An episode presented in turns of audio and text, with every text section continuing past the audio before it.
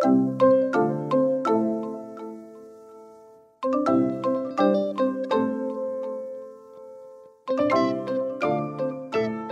大家好，欢迎回到教育花园，我是少官。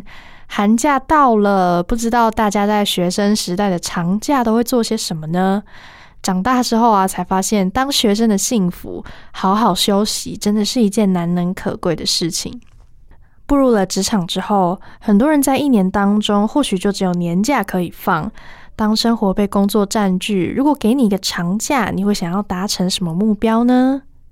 在学生时代的假期，除了好好休息之外，不妨也可以给自己一个机会，去培养一个兴趣，好好的投入在其中。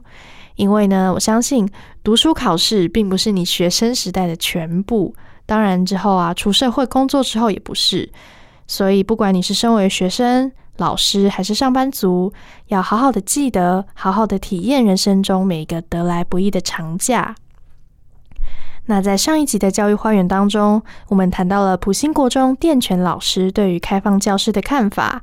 他认为，教育要走出来，真的是要开放教室，让老师们彼此交流，透过教学方法的更新，来看见旧有的盲点，才是突破困境的解方。那今天的普星精选单元，到底这所有远见的国中还有哪些大小事呢？我们一起来听听今天的单元。教育花园，打开教室的门，让知识畅通无阻。彰化县普兴国中，其实不管是教哪一科啦，国文、英文、数学那种，虽然材料上是分开的，可是我觉得教的方法跟孩子怎么样会愿意学的一些理论，其实它是同样的逻辑。我们常常都只教结果，那但是其实更有意义的是过程。对教学很有想法的林殿全老师，已经在普兴国中十三年了。从只教生物到现在自然全科一人包下。当被问起教学上的成长，他双眼发光的说起了多年前的观课经历。就是那时候二水国中有位校长叫黄仲平校长，那他就也是有感而发，我们这个。那生物老师真的要备课又不容易，所以他就跨校整合了我们几个学校的几个老师一起去做一种自发性的观课。我觉得开放就是讨论呐，讨论得到那个结论，其实这不就是自然科学形成了很多理论的过程吗？从开放教室中吸取经验，为林殿全老师的教学模式注入一股活水。他也感叹，现在需要走出教室的不只有学生，还有老师自己。因为以往外界对老师就的那个观感，确实就像刚提到的，是封闭的。那个封闭是一种老师一上课，但唔敢讲大料，一种尴尬。那你去看别人的，那其实都是一种刺激啊。你看别人上课，你就会想到说，为什么他会这样上，我都没想过。那我觉得一旦打开了教室，外面的人来看了，然后有了交流了，一旦交流机会多，我觉得教育的改变机会就很大。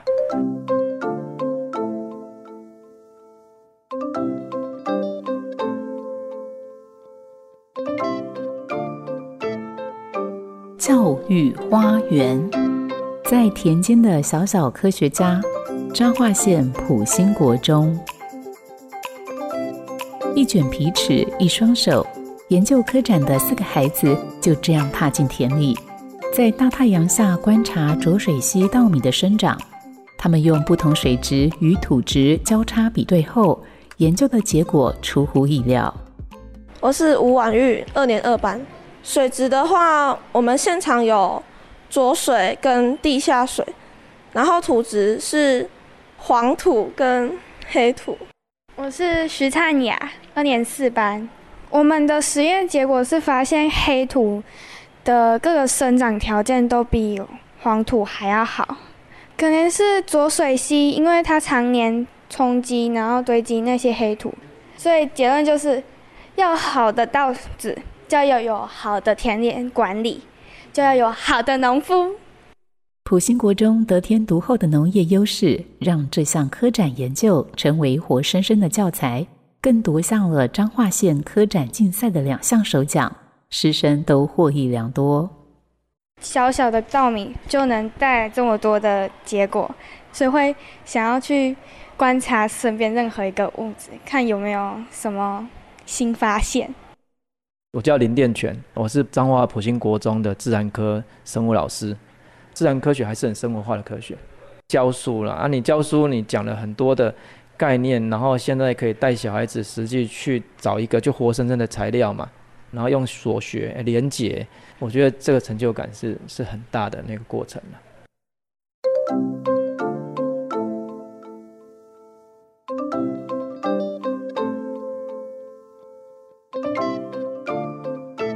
教育花园，农村孩子的数位思潮。彰化县普兴国中，蜜葡萄、蜜芭乐、蜜芒果是彰化县普兴乡出产的水果三宝。普兴国中身为农业乡镇普兴乡唯一的中学，生物科老师林殿全说：“我们普兴的小孩很高比例家里还是务农的。那我觉得。”农业这件事情，其实在这个时代说起来，其实它是个潮流。而我都会跟小孩子说：“哎，你们的优势就是啊，台北的小孩子没看过葡萄长什么样子。我以前一年级在教自然，我都记得有跟他们问过说，有些植物怎么样怎样，你有看过吗？他们真的是没看过，可是不太对哦。其实就在他们家附近走就会看到，可是他们的重心就如刚刚所说的，他已经大部分都在虚拟世界里面。”资讯爆炸的浪潮，为每间学校都画出了同样的学习水平线。而小乡的学校要如何将优势与网络结合，成为孩子学习的重要课题。网络往往它是一个好的工具，它可以让你走出这个普心乡。但是如果你只把它当玩具在玩，你当然对它对来讲就不是正面的。我就一直跟他们说，你有问题就要去去找，去问 Google。那你看到了有一些这样说，有一些那样说，那你看完这些，那你怎么说？啊，网络资讯很发达，起跑点其实应该是一样的。有些人会觉得说有城乡差距，但是我觉得城乡差距早就被网络打败了。真的就是小乡的小孩子，他们要跟其他小孩子的眼界要一样宽，就是要透过网络，要善用网络。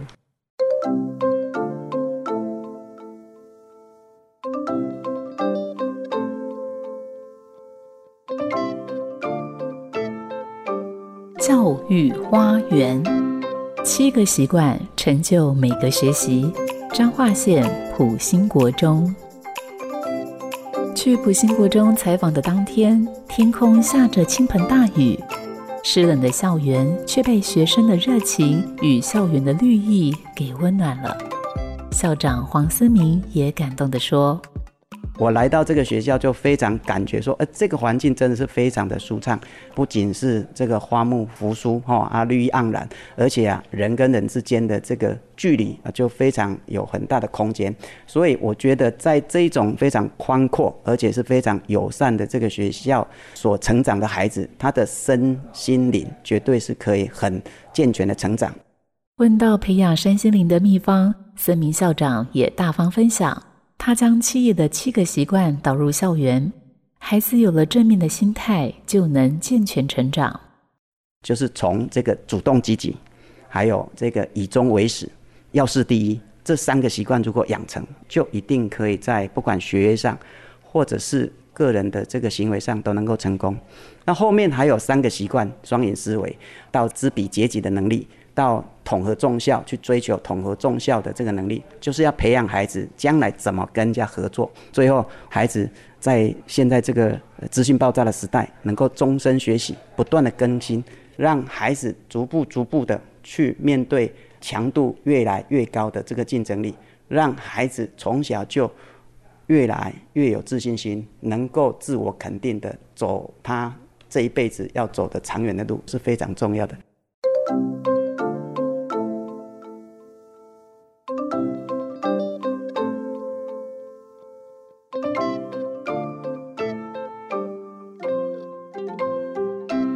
如果你喜欢我们的节目，记得按下订阅，或是可以上古典音乐台 FM 九七点七的脸书留言给我们。如果你是用 Apple Podcast 收听的朋友，也可以直接留言给我们评价跟回馈哦。最后呢，也想邀请你，如果你的身边有合适的老师，或是对教育有一片热忱的受访者，或是学校，也欢迎跟我们联络。联络方式就在下方的节目资讯栏里面。谢谢你的收听，跟上脚步，看见教育花园的百花齐放。我是少官，我们下次见。